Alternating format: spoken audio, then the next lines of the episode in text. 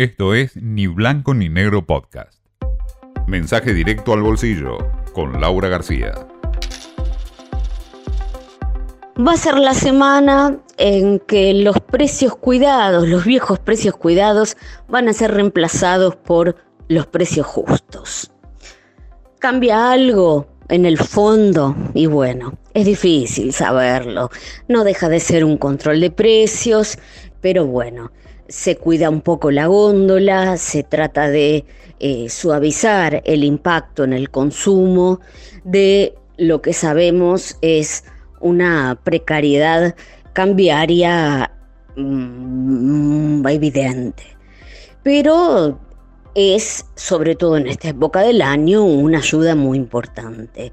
Estamos hablando de unos 2.000 productos que van a estar congelados por cuatro meses y además no van a poder aumentar más de 4% los que sí puedan incrementar su valor con lo cual, bueno, como decíamos, suma al bolsillo desde ya, pero la seguidilla de desaceleración de la inflación que venía registrando el gobierno se va a cortar.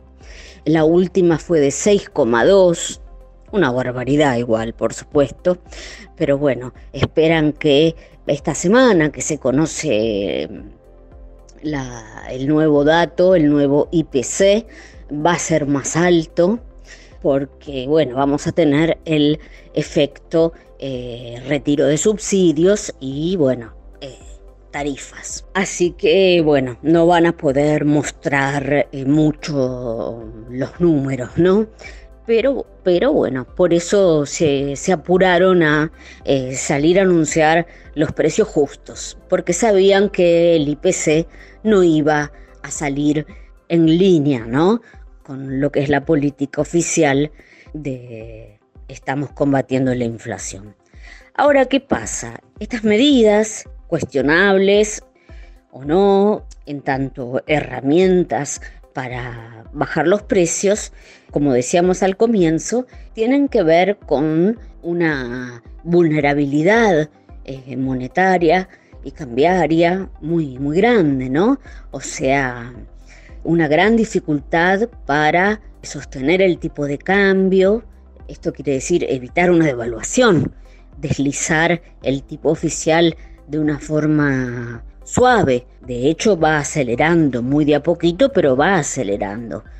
Después del el éxito que tuvo eh, la decisión de aumentar el precio del dólar que se le pagaba a los ojeros por su producto, que logró una liquidación récord y bueno, y por ende logró recaudar gran cantidad de reservas, el mes siguiente fue un desastre.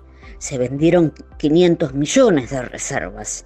En lo que va de este mes ya llevamos vendidos, si no recuerdo mal, unos 760 millones.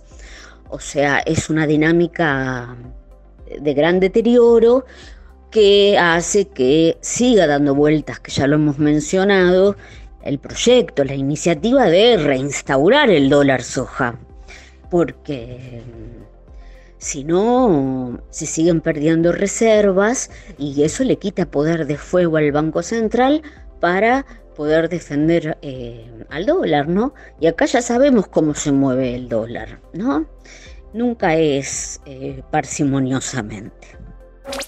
Esto fue Ni Blanco ni Negro Podcast.